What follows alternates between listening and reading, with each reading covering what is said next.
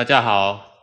我是爱宝科技志总编江玉林。今天是我们的这个 Podcast 频道第一集录音，那就请到我进入这个行业第一位碰到的老师。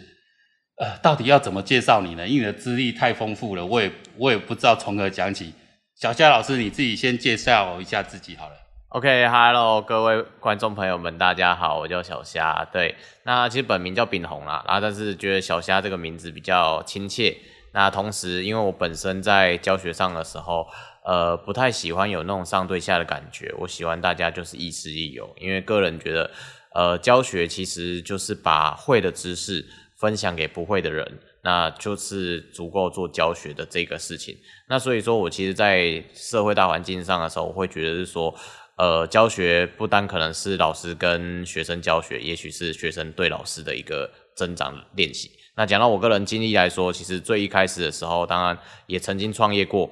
那后来呃，注入到现在朝阳科大资工系去做呃兼任讲师。然后教学的内容都一直环赖在机器人的领域里面，所以其实，在从以前到现在的时候，没有变的是，呃，我当时到现在都有一个理念，是想要做的是平民化机器人的一个事情。那所谓的平民化，其实就是让所有人都有办法去玩得起，那不一定是非常的廉价。我说的贫，不是那种贫困的贫。嗯对，不是贫困的贫，而是一般大众。一般大众，OK，对，那这个可能就是有些人可能会误解，然后曲解它，然后过度的去讽刺它，就是说，啊、呃，为什么我要讲一句话，这个导致于大家可能赚不到钱？其实不是这样子，而是说，我们只是希望让一般的民众不会入门门槛那么高，那当然不是说。不收费或者是不用钱，没有在讲这件事，因为我相信各公司的营运一定都会有个人的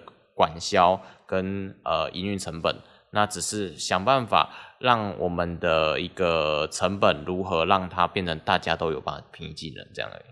其实这个跟我们爱宝这个 IPOE 的理念是一样，因为我们 IPOE 四个字不同意嘛。那个 P 就是 public，其实就普及化。嗯、对啊，其实普及这个就是像你的平民化。对，只是因为大家在讲平民时候，就想到对义词就叫贵族，所以就觉得好像在在在什么什么阶级划分什么之类的。那这个我觉得商场竞争都会有有这样的一个互相会有这样的一个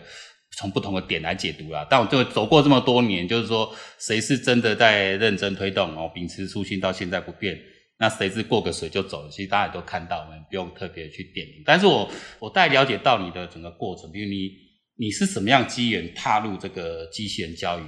然后什么样机缘让你觉得，哎，平民你要推动平民化的，这一定有个背后的原因。因为我大概了解说，你应该到大学的时候才有机会接触到机器人嘛。嗯，这这段可以跟我们分享一下。哦，当时其实我大学的时候只有玩过乐高，然后。呃，甚至我乐高买不起，因为一台两万多块。那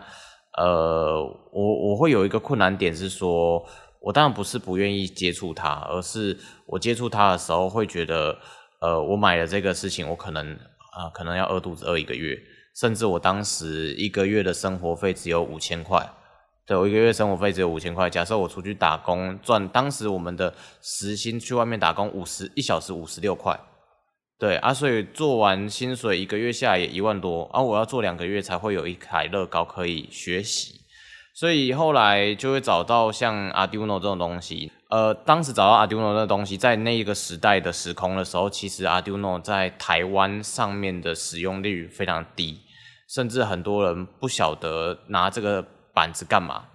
然后我就一个一个跟大家讲说，哎。Arduino 为什么比较好？原因是因为它学习的东西跟乐高一样，只不过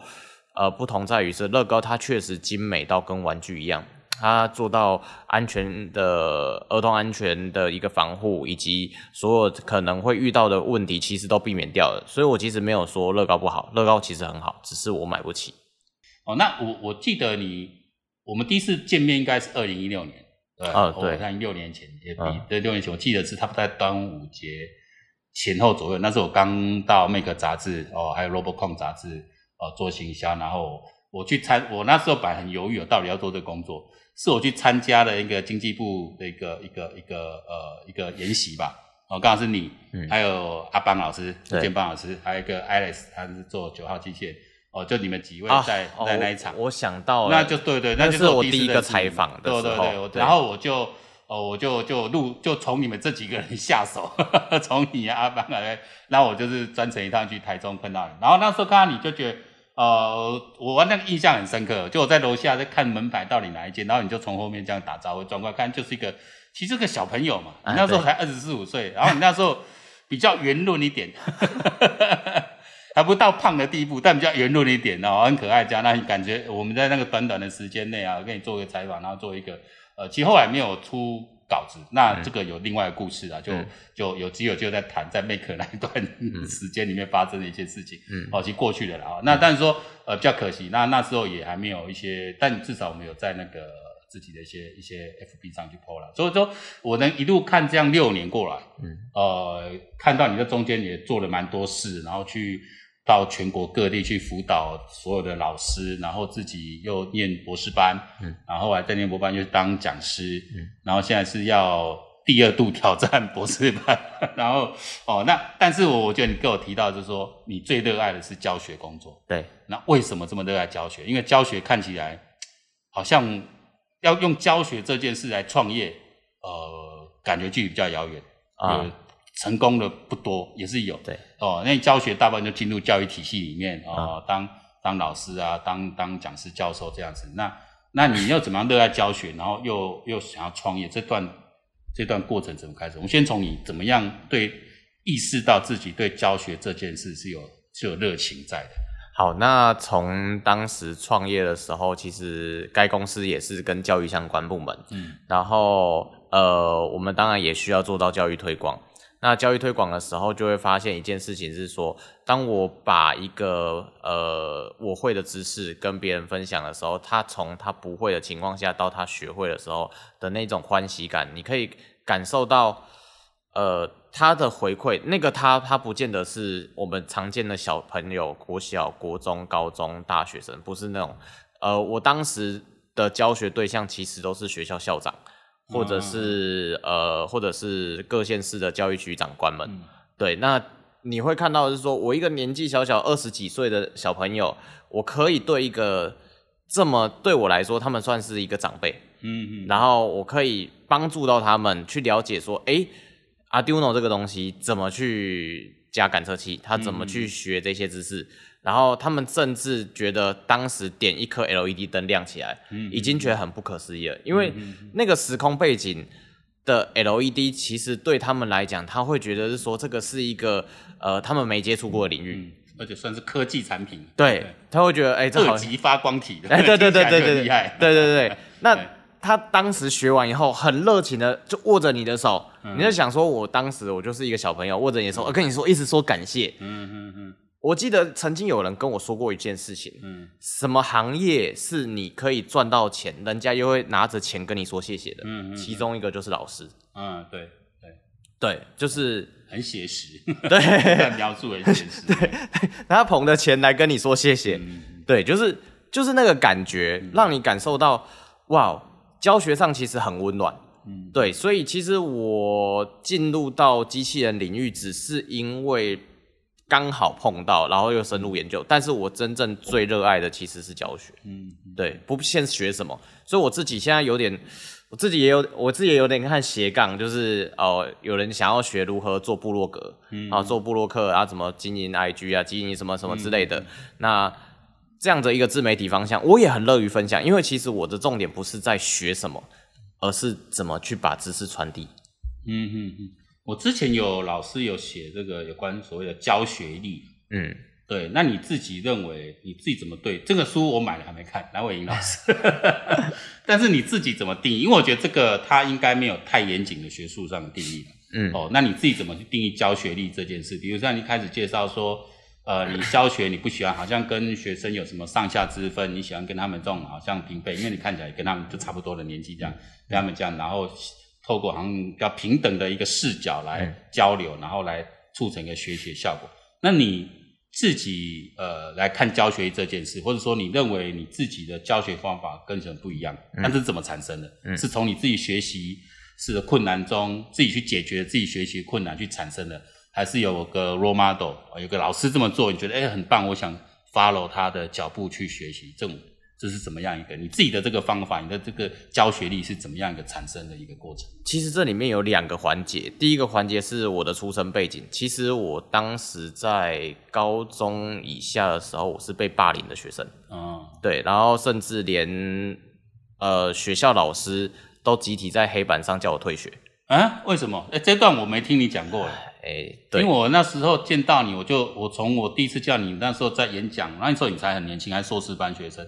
我就觉得，哎，这笑脸呢，就就很大度，也很大方。可那时候你累积一些经验了，我讲的也非常有自信。你跟阿邦两个人有点好像在尬场一样，跟卢建邦两位都让我印象。就那一场，我的人生第一场的这个机械研习课，就让我印象很深刻。就你跟阿邦啊，对，就这原来你那时候在高中以前是被霸凌，对，为什么个子小吗？还是怎么样？呃，我从小有白，就是少年白，哦，那哦头发会白这样。呃，以亚洲社会来说，其实你只要在一个群体里面太特别的标新立异，嗯嗯嗯、不管这是不是你个人愿意的，你都会被当做一个瞩目焦点而去，嗯、去当做一个嘲讽对象。嗯嗯，嗯对。那当时的我，可能因为家里的母亲比较比较教育比较教我们比较柔软一点，嗯嗯、然后说有事跟老师讲，有事跟老师讲。但是以社会大环境上面的遇到的老师，大部分都是散事型的老师，嗯嗯、甚至他是跟着。哦，为了要让可能领头的去符合他的教学，嗯、所以就跟着领头的去欺负人。嗯嗯，对。然后当然我当时就是被欺负的对象，嗯、所以呃，当我在外面演讲的时候，我遇到班，就是即便我只是过去讲个三小时、六小时，就是那种就是一就是课程分享的那种。嗯。然后我看到现场环境就是有那种霸凌的行为出现的时候，我会直接停止课程，并且我把这件事情先处理完。因为我觉得当时的我被这样子欺负的时候，没有一个正义的一方愿意站出来讲话，即便他们是冷眼的看待，我都觉得是一个霸凌。嗯嗯，对。可是会不会造成你后来的一些人际上困扰？你可能提到说，大学的时候你可能就不会想要跟同学一起出去鬼混啊，你可能就是想要去进修啊，想要去提升自己。会不会因为是被霸凌的，哦，所产生的一个好的结果，就比较不喜欢跟人家这样混在一起，是有没有这样正面的结果出来？哎，也可以这么讲啊。但是你说以教学融入到教学来说，那为什么会有到现在的教学力？其实也是因为我去补习班补习的时候，因为我在学校被霸凌，嗯，但是我总想要学知识，我想要把自己翻身。嗯、我自告那时候告诉我自己的一件事情就是。哎，这应该是不能讲脏话吧？我讲比较文雅一点。没关系，我我发现讲脏话好像那个收听率会比较高。不过我们是教育频道啦，就不要。我们自己开私的频道，我们再来搞个过一点。好，就是呃，我那时候告诉我自己的一句话是说，我要想办法把我的呃能力建构好，我想要考试考得更好，然后甩掉你们这些人。我当时的想法是这样，然后甚至我印象最不屑跟你们为伍啦，与其跟你们这些人搅和，不如想办法提升自己。这样对。那我当时印象很深刻的是，到我高中毕业那一天的时候，因为我们当时的学校很妙，是要撕榜单，嗯，等于是说集体全校的学生要去撕榜单，撕到的榜单你就不能选，然后每一个榜单有总数，嗯哼，然后我那时候后来考出来分数蛮高的，然后。学校的同学反而跑过来跟我讲说：“哎、欸，不要去抢他们的榜单，他们约好要去哪一所学校。”嗯，然后我就一脸笑笑的，就是呃，好，你们就加油吧。嗯，对，那对我当时的心态的感觉就是说，呃，我我会因为这样的关系而去外面补习。那因为我要去外面补习的原因是我想要让自己更好。那在外面补习的时候，其实我们可以很感受到的是，为什么小朋友们喜欢去补习班。嗯，为什么同样的知识内容，其实学校都学得到，为什么他不在学校学？嗯，其实最大的问题不在于呃补习班或学校，在于人。嗯，那为什么在于人呢？因为我们大部分人的专注度大概都不会超过十分钟，嗯，十至十五分钟是我们最长的长专注度。嗯，那补习班为什么他要他有办法收到钱？他有办法一个课教一个小时？原因是因为其实这一个小时里面四十五分钟都在讲笑话。嗯，都在娱乐台下的朋友们，嗯、所以我们在大学端的时候，我们常常做的一个研究叫做学习动机。嗯嗯嗯，我相信这个学习动机，不管是呃社会科的的学生们也好，嗯、哦，不管是量化研究、质化研究，或者是现在一些大大学教授，哦，已经升到正教授了，他们还是会把这个当做研究主题。嗯嗯，对，学习动机。嗯，那为什么？因为他们其实考虑的都是怎么去增加学习动机，但他没有换个角度去想，为什么他不想要学习？嗯嗯，讲个实在话，不想学习原因是什么？因为他可能分心了。嗯嗯，好像我自己就是。啊，不怕你们知道啦。其实我是嗜睡症的一个人。嗯嗯。我看到文词，然后看到字超过只要呃两个章节，我就睡着了。嗯，所以我知道，因为我们上次访谈你有讲过了。啊，对对对，好。五分钟不跟你讲话，你就自动进入休眠状态。对对对对对对对，我会自动神移就不见了。好，那我就会想说，如果今天是我这样的孩子的时候，我怎么让他学到知识？所以我就会跟同学们讲一件事情，是说我的所有知识的课程知识点都非常小，嗯，可能他就只是呃点亮一颗灯，嗯，那这个点亮一颗灯，我想办法让它教四十五分钟的原因，是因为其他是其他的三十分钟都是我在娱乐他们，嗯，这娱乐他们可能是把我自己当小丑。有些人一开始的时候很反弹我这件事情，是说，呃，你这样子小夏啊，你这样子就是小丑嘛，嗯，啊，你这样子没有那种。当老师的格局嘛，嗯，嗯，对，有些人会这样子讲，但是我们反过头来讲，为什么麻辣鲜师的那部那部影集吧，那个是谁徐磊吗？哦，这个我啊，好，OK，那个影集那么大家喜欢，那、嗯、那大家喜欢这一种就是呃，不是这么的规矩型的老师，而是有一个像像朋友一样的老师，大家心里都希望有一个这样的人。但是当你今天接触到这样环境的时候，你却会排斥这个人，为什么？因为你会觉得好像不习惯。嗯嗯嗯，对。那我就想要打破这个不习惯的原因，就是说、嗯、我即便是学生，他给我的建议，我都是跟他们说好，谢谢。那我我知道你们的感受，你们的想法。那在下一次的时候，我怎么去调整我自己？嗯，对我我并不会去。你跟我讲完以后，然后我是说啊怎么样怎么样。但是当然会遇到一个情况是，学生提出来是无理的要求，嗯、那我就跟他讲说，这个要求不是不行，但是你会遇到的是什么问题，所以我才没这么做。我会反过来跟他讲说，我有思考过你的问题的，我有思考过你的想法，但是这个到后面不可行的原因是什么？我我会这样子去跟学生们沟通。嗯嗯嗯，对，所以你说教学力这个东西，其实说实在话，就就是如何让他有办法学到知识，但又不会觉得无聊。嗯嗯嗯，这个是指在课堂上的一个作为嘛？嗯，但我们也知道说，其实。学习这件事不会只有在，因为大家讲翻转教室，翻转教室，翻转教室，就我理解，另外定就是说，你的学习其实不是在课堂上，嗯，哦，应该不只是在课堂上的，嗯，那你你有你呃，像你的课程中，你会用什么样的方法去呃，比如激励呃这些学生们，可以呃，更在下课之后，他可以再多利用自己的时间来学习这门课程相关知识，或是更认真的准备你要求的。作业啊，或者是你要求的考试，嗯、哦，因为这个一见真章，我们不会在大学兼课过，那认真就认真，哦，像这种，嗯，特别像进修部学生，有的还是都社会人士，他认真的认真，但是做的、嗯、做的简报就是非常有水准，因为可能人家摆在。好吧，其实因为我那时候我在中立那边，很多人在日月光什么这种大公司，嗯、其实人家真有水水准，只是他来这里进修而已。嗯，那混的就是混的。嗯，哦，甚至就是说，哎、欸，你你你就考试就好，你干嘛做报告？你要觉得考试反正乱写，你也不会把我当掉。嗯，那你要做报告，我我我做不好上去就要就要被就丢脸了嘛。嗯，那我就是利用这个就是说我就是要让你不敢混，因为你上去大家都成年人了，你换上去丢脸。因为我自己也听过在职班，你就知道，嗯、你上去丢脸之后，你会认真做，你花时间做。嗯、哦，那这是我面对这种呃。在职进修这些学生的一个方式。那小夏老师可能带的蛮多，就是呃，就是十八九岁、二十岁这些大学生。嗯。哦，那他们大部分爱玩嘛。嗯。那你带的可能都比较多，是像在私立大学、私立科大学，嗯、普遍来说，呃，玩的时间比较多。嗯。那你怎么样去激励他们？这一段讲的就是学习力了。嗯。我们怎么去激发他们的学习力这一段？嗯。好，呃，首先我觉得我蛮佩服玉林哥的做法，嗯、就是因为你的接触对象是呃这些老板们，他们会要面子。所以你用这样方式来做，也还好不大老板，但就是已经在社会上打滚的在职在职的，对，我觉得这种方式非常好。嗯、那但是在我的教学者他们是属于他不需要面子。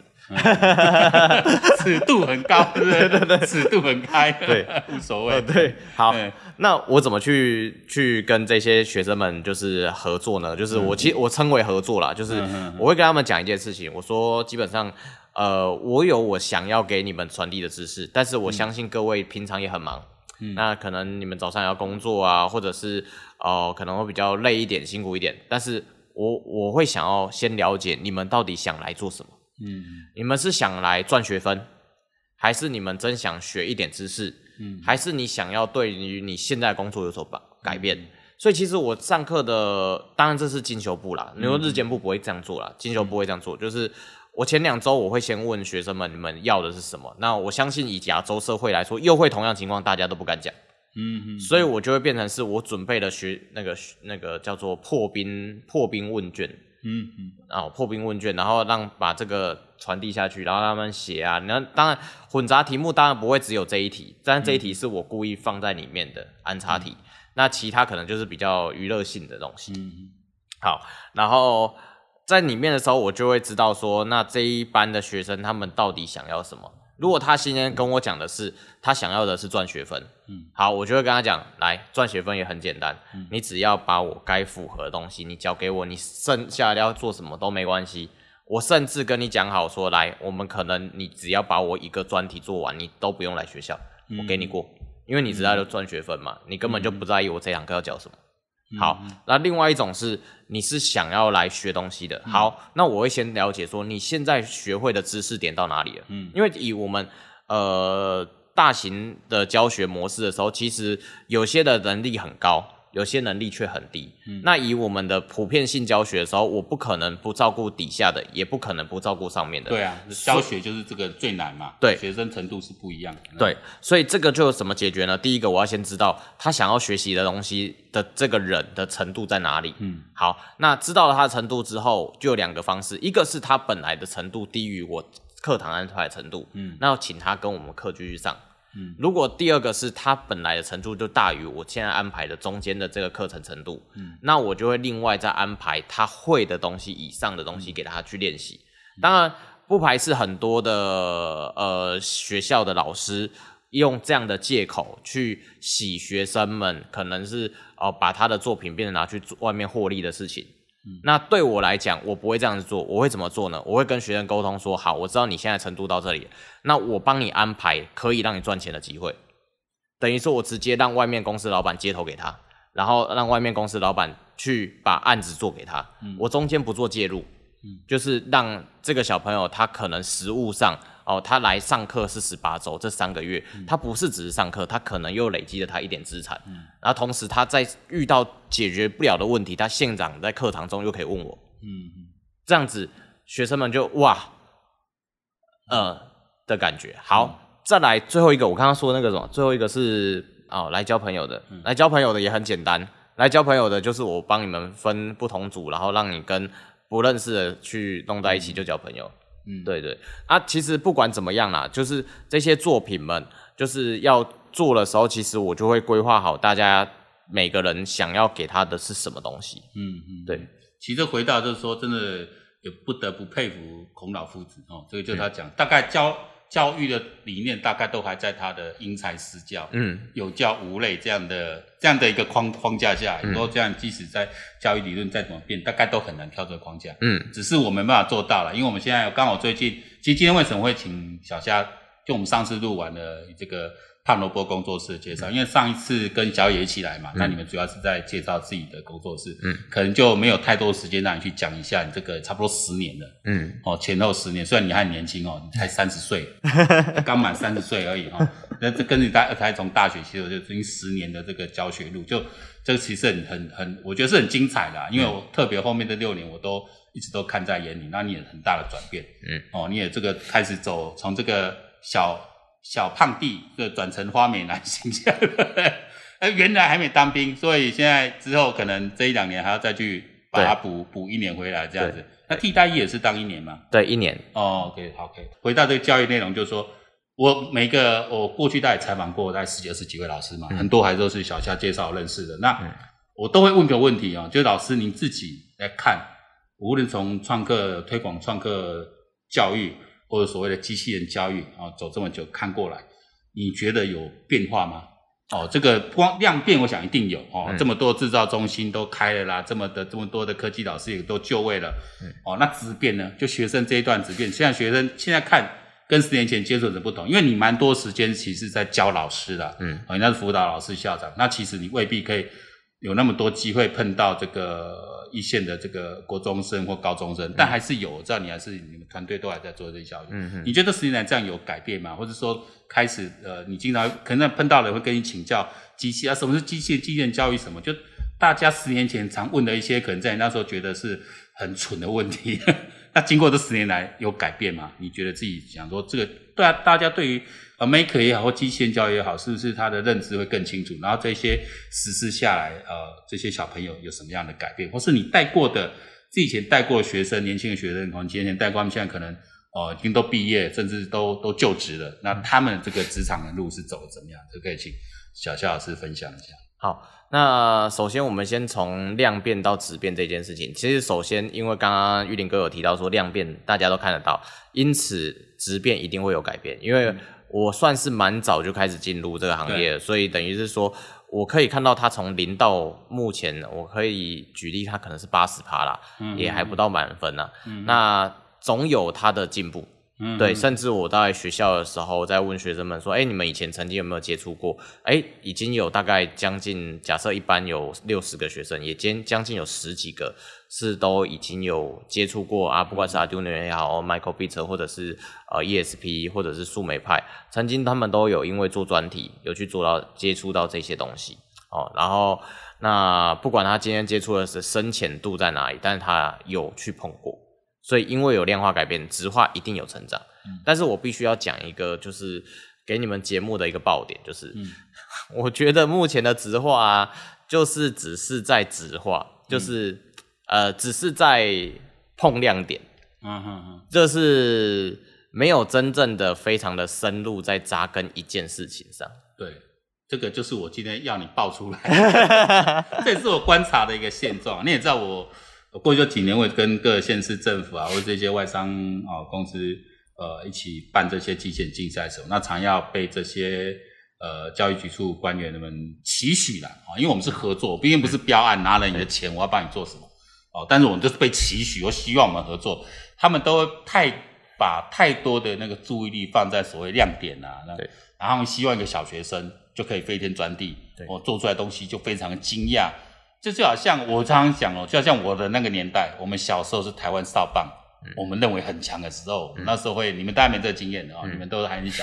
我们那时候半夜起来看这个卫星转播电视，嗯、看到台湾的那时候中华民国的小朋友们哦，这个中华健儿们在这个美国什么什么地方啊打下很好的成绩。嗯，其实长大才知道，来对哦哦吵吵的事情很多。第一，那个比赛本来就不是多了不起，那就是一个 那个小单位办的小比赛。第二。哦，我们的球队作弊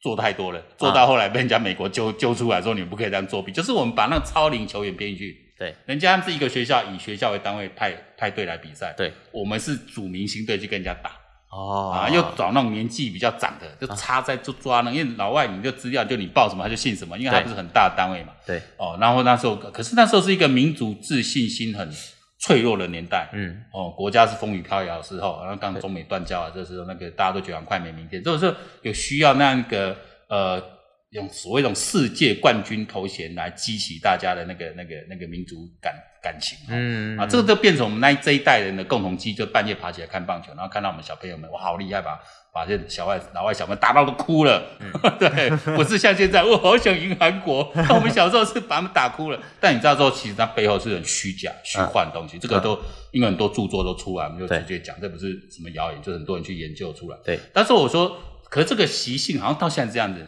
嗯，还是在追逐那种亮点，然后需要，然后做一些讲白就讲假象。嗯，你怎么可能一个小学生可以做出那些东西出来？嗯、那你想，这那一定是老师他们他们去去弄的嘛？哦，那这样有什么意义吗？我觉得我我我我不知道你讲是这样，但我讲就是说，啊，大家太在意那个那个那个成果的呃展现，嗯、而不是说真的去大家很认真的去说，那我们教育到底该怎么走，该怎么扎实，然后该怎么透过呃一些测量的方式，一些呃像我像学习力从就是个蛮好方式，嗯，个人学习累积的方式，透过这种认证方式，是一步一步，不是要你一步就登天，嗯，但希望你是一步一步，然后也培养你的兴趣，嗯，那你慢慢把学习力培养起来，而不是现在就是好像大家都是要做一个，我我在我看来就是做一个秀，嗯，对，我们这里可以讲的比较。直一点啊，因为我们是民间公司，有时候太去注重那个作秀，对哦、呃，放烟火那种像预算砸下去，然后大家弄了，可是呃没有，这是也很感谢啊。但因为我认识这么多老师，包括小肖老师，都是在一线，都是很很努力，还把那个撑起来。嗯，哦，如果有些只是纯粹那种纯粹是在赶赶业绩作秀，然后呃每天每天看他们在讲的就是他们又接了什么案子去什么什么弄什么，嗯、那那那那。那这个我就觉得有点本末倒置，嗯，那这跟你的你的观察一不一样，因为我们毕竟是圈外人，讲实在，我们是，我们不是在一线教学的，嗯，我们看的观点有些不同，我们常会自己说，哎，也许事情并不是我们看到那样子，嗯，哦，然后但是有时候看到了，有时候我们自己有接触到，真的，哦，比如长官就说，啊，你这比赛太简单，我想说，天哪，这给小学五六年级去做的这种比赛，你希望他怎么样？对，你希望他能够喷火啊？是吧？啊，你们看人家格斗机器人打是这样。那那职业的，你怎么来比？要 要求一个小少棒选手去丢一个一百六十公里的球出来，然后大家来去拍手，拍拍手，我觉得这是很怪异的一个一个模式。可能我在想，这些很多官员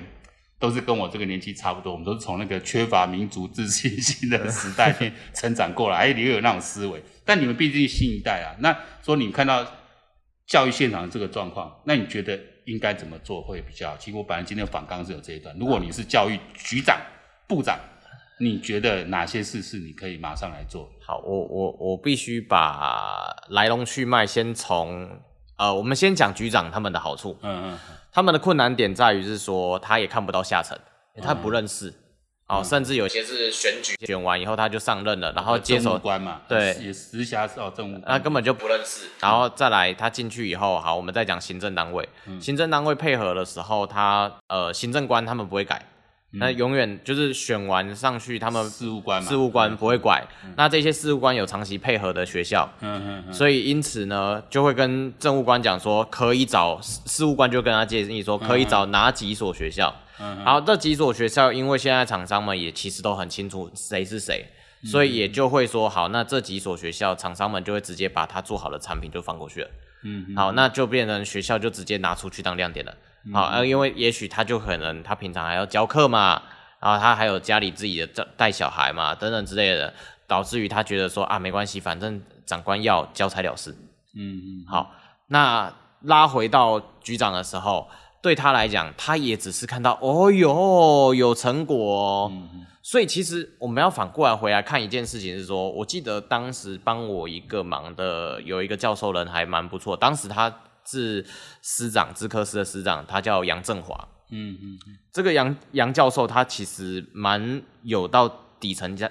加入到深。杨教授我知道，我有在看。他算是目前我看到的所有师长辈，嗯，到现在为止看到呃有进入到底层去做事的人，就是他实际上去了解，不管是你是公司行号也好，或者你今天是学校老师也好，嗯，你真的遇到了什么问题？嗯，他不是只是想说我要做一个我的计划，嗯，那我们目前所看到的很多呃呃政务官哦，或者事务官上来的时候，其实他就是为了说我要符合某一个行政长官要求我要做什么事情，因此我们全部方向往哪里走，嗯嗯，甚至现在元宇宙啊，呃，我们要大家往元宇宙走，对，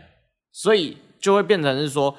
呃，刚刚提到我今天我如果是局长，我能做什么？我也必须讲，我做不了什么，嗯，因为我今天如果是局长的时候，我根本就不知道底层发生什么，因为局处长都是政务官嘛，对，他其实不见得是这个体系出来，对，啊，他也是随着政治任命的，对，那其实他有点不太清楚教育现况，对，可是事务官大部分我知道很多都是老师去轮流转任，对，或至少是同一个体系出来，对，那照理讲这些担任组长啦、啊、主任这些，呃，这些所谓事务官，他是应该。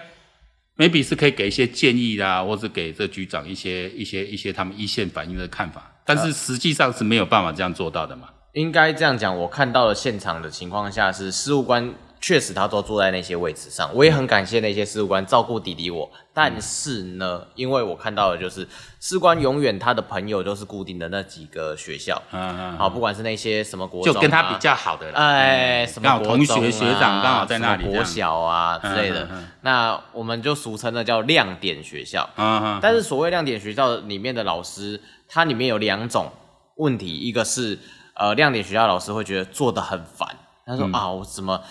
这个月又要交一个资料出去了，嗯、下个月又要再交一个资料，下下个月又一个资料，他会觉得、嗯、哦，我都是我在弄，对对对对对对对。另外一种就是呃，他就是接的很开心啊，反正计划钱也很多。但是我们反观一件事情，在台北是不是有很多学校是明明那些小朋友很喜欢玩，但是却没有这些资源？嗯、这个我作为台北市民，呃，小学生的家长，我就有点。我们应该在节目播出的时候要问一下制作人，应该选举选完了哈，柯市长应该下任了，哎，所以我就真的要对柯市长讲话。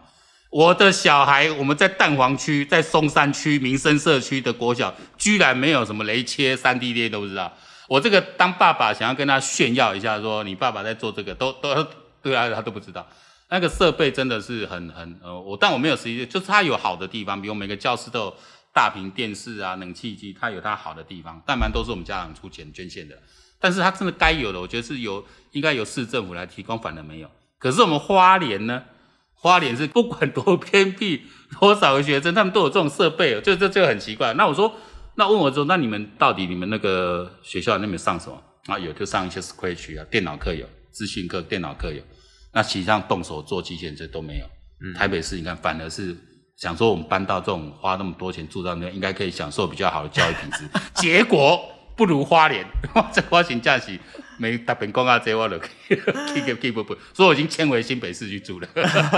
但是小孩在台北市读书，就这样。哦、这个这个就是我说这个说跟可是跟市长有关系吗？跟市长这个决策、呃、其实有关系因为我也好几次啊。先感谢花莲市的我们的局长跟我们的长官们啊，还有花莲县县长，哎，哦，邀请我常常过去当那个评审委员。花莲县真的是我们台湾很多的模范 哈。对，他常常带我去当评审委员，你知道吗？县长都还会亲自来跟我们这些评审委员们吃饭，然后问我们说有没有什么的题目，怎么调整。他是直接下到第一线来跟我们问，所以我们这次选举好像花莲好像没有要选的意思，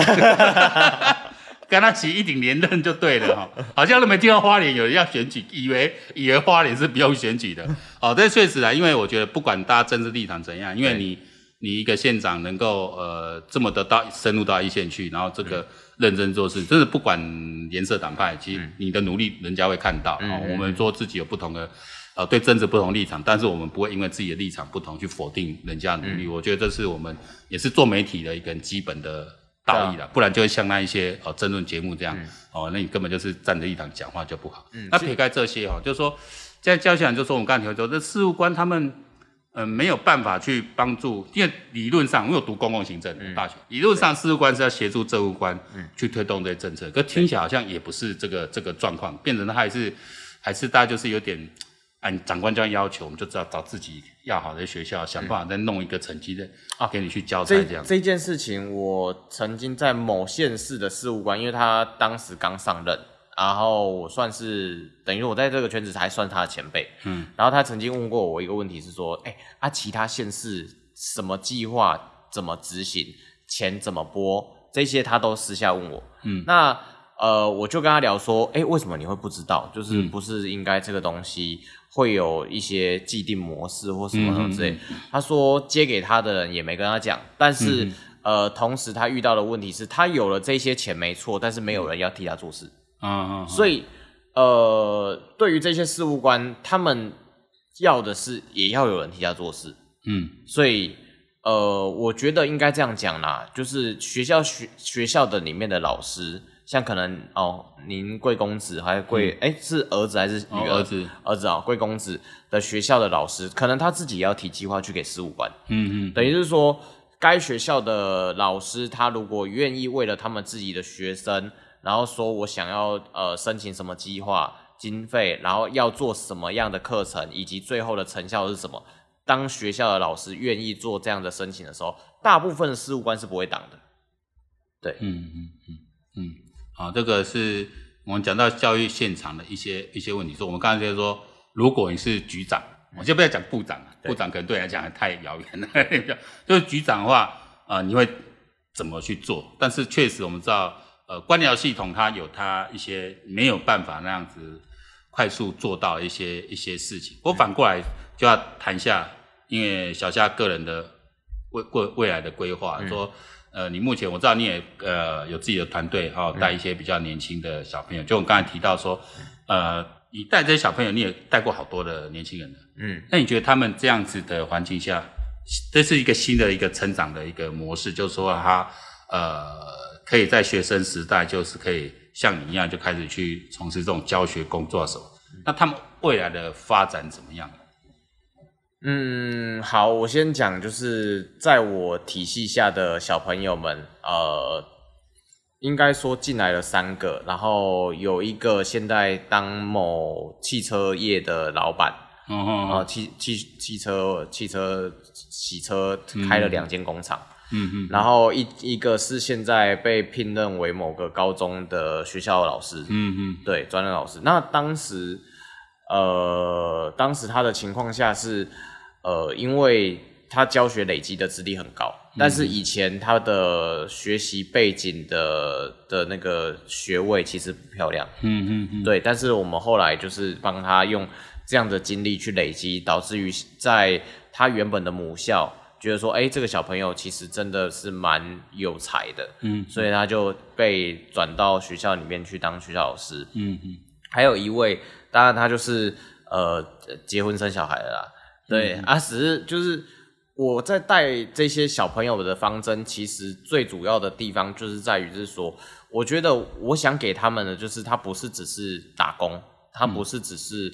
嗯、呃赚钱，他们是真的有办法去累积自己的人生厚度。对对对，我刚刚其实想问，就是说，呃，因为有两派说法，有有的，所以就是说。学生时代应该多去打工，多认识这个世界。但有些人认为说，其实你的时间是非常宝贵的。嗯，哦，在这时候你应该是更认真在你自己的学业上。嗯，哦，你可以可以发展的更好之类。嗯、但这个其实我就要看你要未来要走什么路。应该是问说这些小朋友要走什么路。但你要从事学术研究，你当然就尽量去做学术相关的工作。但我是要到各行各业去，我应该是这时候有机会去多去 try，多去多去认识这些东西，确定方向。其实我刚刚为什么稍微抱怨一下台北市，就是说，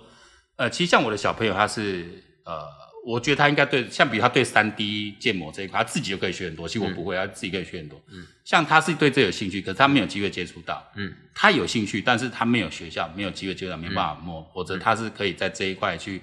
发掘一些自己的一些天分出来。对。那我们其实。刚开始说哦，这样我们这新课纲就是说，呃，就是帮小孩子找到就是是是性扬才嘛，对，就是帮小孩子找到他自己发展的路。可是，所以说你在小学、中学的应该是给他有不同的尝试的机会，对，或是说我在学业成绩不好，可是我在这一块哦技术方面课程，我从这时候接触，发现我这一块我是有天分的，嗯，哦这这一块找到自己自己的路。但是如果那个学校就就解切断了，让他去外面机会，我觉得就少了一个。发展机会，而且台北市这很多小学，我真的觉得蛮变态，就是对于那个学科成绩的要求，那个刁钻，嗯，我都觉得。可是，呃，如果我们去问老师，老师都觉得很委屈，因为大部分的家长是希望这样做的啊，哦，就只注重国英数成绩，其他无为不为不要紧。因为台北市那种那蛮这那种蛋黄区这种这种家长蛮这种心态。我是因为刚好跨来这个行业，看到这些层面，认识这种老师，看到这些层面，嗯，所以我会有这样的想法。跟也许我现在跟其他百分之九十五老的家长根本不一样，嗯，他们就是注重这成绩而已，嗯，哦，这个就是也是有时候也不是怪学校或怪学因为包括我觉得台北市，我觉得台北市长本身就是一个非常强调学历至上、文凭主义至上，所以他发展出这样的政策，或是他下面的呃这些政务官去揣摩上意，然后去发展这样的政策出来，我觉得也也蛮合理。那只是为了应付这些所谓的创客教育，我就固定培养几个国小、国中，永远是他们在。负责这个秀，在在负责这个秀的学校，有人帮我处理这样就好了。对，没有真正做到推广。对，哦，就以你过去这么长期，你其实在做推广，就是说你要平民化，就像我们 Apple 我们要做普及化。对，反而跟真正执行预算这些长官的想法又不太一样。对，他往往不是真的要普及化，因为普及化看不到成绩的啊。对，钱撒出去，一个学校一台，我生不出成果出来。对，我集中火力在两个学校，哎，他们可以蹦出一些我可以向长官交代的业绩啊。这是有时候想想，这是所谓结构性问题哦。嗯。你给我讲嘛，我都该管。嗯。但只能靠说有像我们这样的傻瓜，愿意来推动。我给你一个案例，我相信这个人你也听过，吕奎汉。哦，对啊，对啊有听过吗？我还去，我还特地跑去花莲采访他。你知道最早他其实，在花莲是默默无闻的。嗯。他甚至玉里的时候，根本就没人知道他。嗯。当时在五年前，他用视讯电话打了一通电话给我，他跟我讲说：“小虾。”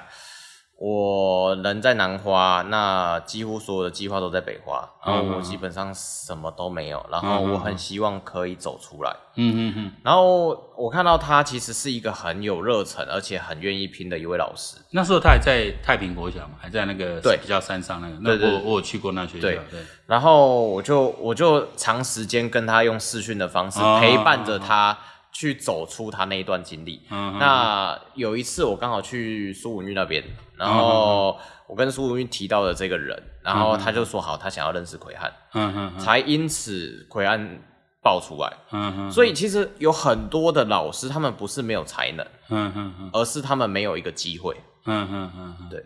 因为这个也要看他，我就知道后来奎汉老师自己也说，说今晚谁来扣？嗯，哦，他一直都持续。哦，他那时候居然可以在玉里。哎，光居然可以在玉里这个地方可以持续推动那么久，对。然后他也同时兼教育呃教育处，对，呃教教育处的一个在在南华，现在跟北华现在又借调过去了，对对，一个一个一个工作嘛，就是说其实还是有蛮多老师，他他因为我我我访问过奎安老师，那也听他过程，他其实反而是被被那些呃部落孩子激发的，对。对，他反而是被他们激发那个那个热热情出来，觉得他很能激发他，觉得想更做些什么事。对，然后刚好他孩子还小，那就跟他这样一起，也是一起学习。我觉得蛮多哈，我会观察蛮一个现象，就是其实，在中小学哦、呃、跨入会来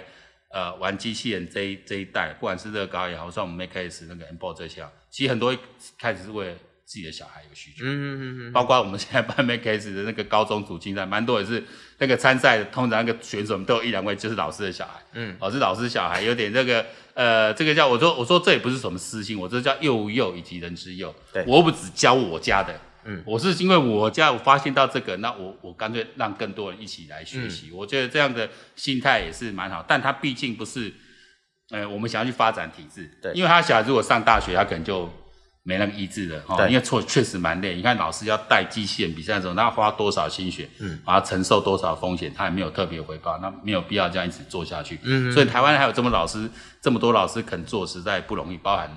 小谢老师在内的哈。你拉回你问我说为什么喜欢教学这件事，其实我从人生经历里面，我就不停的在帮助这些老师如何被看见，所以我我自己。呃，我自己只有一个情况下，我会觉得特别的不舒服，嗯、就是当今天我帮忙的那个人，他最后忘、嗯、忘了那个本的时候，嗯、我会觉得心里会觉得不是滋味。嗯，但是其实我真的帮了不少的人，不单只是呃教师，可能是商场上的一些朋友，或者是等等之类，嗯、我都会尽量让他们像玉林哥也是做这种事情，嗯、就是我们其实都在做善事。讲个实在话，我们是在帮，我没有这是，那我们我们其实都在帮助人，就是我觉得我们这样子的一个呃善念这样子做，其实我我不觉得是一个不对的事情，嗯嗯对，嗯，其实我做交易这样做蛮久，但是我就是第一次，我刚来我们公司不久的时候，也是听我们范总在讲，而且一件事蛮好的，后来觉得我也常跟我们一些年轻人，如果想加入这个行业，我常说你可能要赚大钱了，可是有件事，呃，就是。如果是有使命感的人，嗯，哦，对这个社会的进步是有使命感，会影响这社会，希望为社会带来的改变是有使命感的，其实是可以从事的工作。因为你做工作，你觉得越做越好的时候，表示这社会越来越好。嗯，我们在一个国家，如果它的教育是越来越好，就像我们今天愿意讨论一个问题，就是说为什么在基层去执行的时候，它总是问题，有的是存在结构性问题。结构性问题，你一定要去修改那个结构，那就是法令啊、法制啊，或是基本的一个心态上的改变。嗯，哦，那。呃，我们现在讲它不会改变，嗯，可是他有一个契机出来，嗯。啊，那总是要有人去带头做这做这件事，嗯、就像当初这么多老师哦，从在 S4A 这么多老师这样愿意跳出来哈、哦，然后这样大家奉献自己的心力，然后一场一场比赛，一场一场演习，这样去去去滚出来，你也是其中之一，在你还那么年年轻的时候，嗯，那所以我常常就是说，很多老师，当然一些老师呃，是不是至今热情犹在？但有些人可能他会转到别的路线去，或是已经退休，嗯、但有些老师像你一样，还是坚持在这一线。那我说一个人很难的哦，这应该也是我最后一个题目了。一个人最难就是你那个热情如何保持不退。哎，像我的话还好，因为我进到这行业算晚的哦，真的，我是想我最以前做交易跟这个是无关的。那做科技其实也是我就就六年的事。那还好，我觉得呃，与其说我现在热情不退，应该说。它变成我一个使命感了，因为我需要一直去写文章，我需要不断的反思的时候，呃，其实它慢慢建立我一个使命感，哦，所以说，如果即使我哪天我退休不做这个行业的，啊、如果可以利用 Podcast 啊，利用 YouTube 去去一样可以用今天这样形态去推广，我觉得都还蛮好的哦。但但你们是你是年轻人，其实你的发展机会很多，你的诱惑也很多，那你怎么样叫一直保持这个初心不变？还是你自己有怀疑？我不要做这个，去做哪个？我去做什么，可能更好。我何必这么辛苦在这边弄 弄这个东西哦？有没有？有没有 其实其实有啊，其实有。因为你现在有，你觉得自己是有那个使命感的吗？还是说刚开始是热情嘛？那你的热情也激发别人热情，让老师来找你，然后呢，你互相的这个激发。就我现在已经超越使命感了，我现在已经是基本上这个圈子都是朋友了哦。你所以我已经把这里当做娱乐哦，这也是娱乐，这是你的你的娱乐。你刚才说。它就是你生活人生的一部分了，嗯、对，呃，也也已经不存在割舍不可，就好像我没办法把我右手左手切掉，嗯、它就是我这整个人的一部分了，没有没有割舍问题，对，比如说我怎么跟他共处的问题是这样，对啊，就是这样一个状态。我我只是我我自己到现在我一直很讨厌势利眼的人，但是。啊啊啊但是我发现，在这个圈子，不管是玉林哥也好，其实不好意思，我很势利眼，没有没有，其实其其实我感觉你不是真的很势利眼，对，我不是真的，不是真的，你其实真的是蛮热情的。那那我我觉得是说，在这个这一个领域里面认识很多朋友，嗯，虽然我可能因为我自己要读书，所以我有一段时间没办法跟大家朋友们出去玩，嗯嗯，但是我还是都还记得大家，嗯，对，所以对于我来说。呃，我出来，不管是做推广也好，不管是聊聊天也好，吃吃饭也好，对我来说，它是一个生活，嗯，它不是说我单纯的使命或单纯的热情，而是我理解这个圈子确实赚不到钱，嗯嗯，但是这个圈子里面让我认识了很多我可以聊天的人，嗯嗯嗯嗯，因为小夏老师，我们之后还有很多课程合作，之后我们可以继续来录，因为这个。我也构熟被供真的很长，而且很多可以讲，也很多一些观点，我们是可以蛮深度深入来讨论。嗯、因为我们是做 YouTube 节目，我们是在吸流量干嘛？所以我们还蛮都是拿自己的在这个行业的经验出来呃做分享，让你希望能讨论一些呃大家可以去来值值得一听的内容，这我想做的。但我今天最后一段就是请教小夏老师，因为你带这么多学生，嗯，那你表现出来，可能有些学生不喜欢你，嗯，但我觉得蛮应该蛮多学生会呃。被被你吸引，follow 你。如果今天学生他表现优秀，要跟小夏老师说：“老师，我被你打动了，我要像你一样，我也是觉得我很有教学热情，我要跟你一样投入这个工作。嗯”那你会给这样的年轻人什么样的建议？呃，其实确实蛮多，现在发生这样的状况，嗯、然后我都给他们的建议是：你好好去把除了专业知识增加之外，就是想办法去有办法正式入教职，因为在。教学这个圈子里面，我觉得你有一个固定的稳定薪水，才可以持续你的热情。嗯，真的是很现实。例如加倍爸，除非你家里很有钱，像我们共同认识的某人，很有钱，他是出来交朋友的，出来出来这个这个这个，那就没有差。但对一个一般人，如果你纯粹就是一个热情，然后呃，你建议他还是考入一个体制内，那。怎么样成为科技教师呢？我觉得这也是我们下次可以讨论的。好，你应该要怎么样的去准备，或者要培养自己什么样的能力？像我们今天讲的，呃，教学力，你要先有学习力，才有教学力。嗯、你要，你也是走过一段其实算辛苦的求学历程，嗯，你今天才能够把它转换成你教学的一个力量，嗯，好，帮助那一些可能跟你一样的人来突破，嗯，好，那这个因为今天也时间有限，等一下小夏还还要再去录我们的这个呃爱宝国际学校的这个课程影片。但下一次也应该还会再来很多次，我们就每次来就把它再抓来一次。但下一次我希望来的是我们的整个呃，我们叫做直播录音间啊，整个都可以把它弄好，我们的设备会到，就不会像今天这样蛮寒窗的，用我的 这一支麦克风，几个动作能够用，我们下次可以比较，那可能这样弹起来会比较一个舒适的环境啊。好那今天也非常谢谢小夏老师，那我们期待下次再见。OK，谢谢，谢谢，拜拜，拜拜，拜拜，拜拜。